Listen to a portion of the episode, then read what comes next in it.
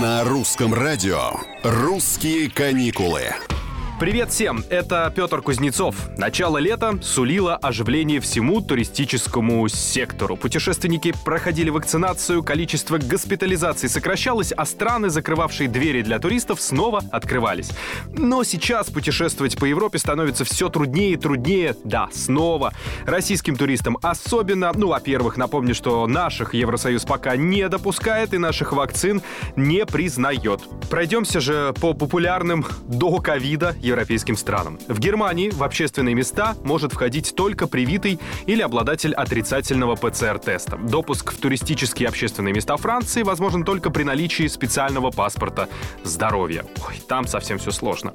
В Испании недавно популярный курорт остров Майорка был исключен из списка зон повышенного риска, однако в некоторых популярных туристических регионах до сих пор действуют относительно строгие ограничения, такие как комендантский час и запрет на вечеринки в ночное время. «Русские каникулы». Бельгия отменила почти все антиковидные меры в начале этого месяца, но на крупных мероприятиях туристов все еще просят показать любой документ, подтверждающий их безопасность для остальных. Греция была одной из первых стран Европы, вновь открывшихся для туристов, но с осени в стране вновь введен комендантский час а для входа в бары, рестораны, кинотеатры, ночные клубы и другие туристические места необходимо предъявить доказательства вакцинации или выздоровления от COVID-19 маски обязательны в помещении.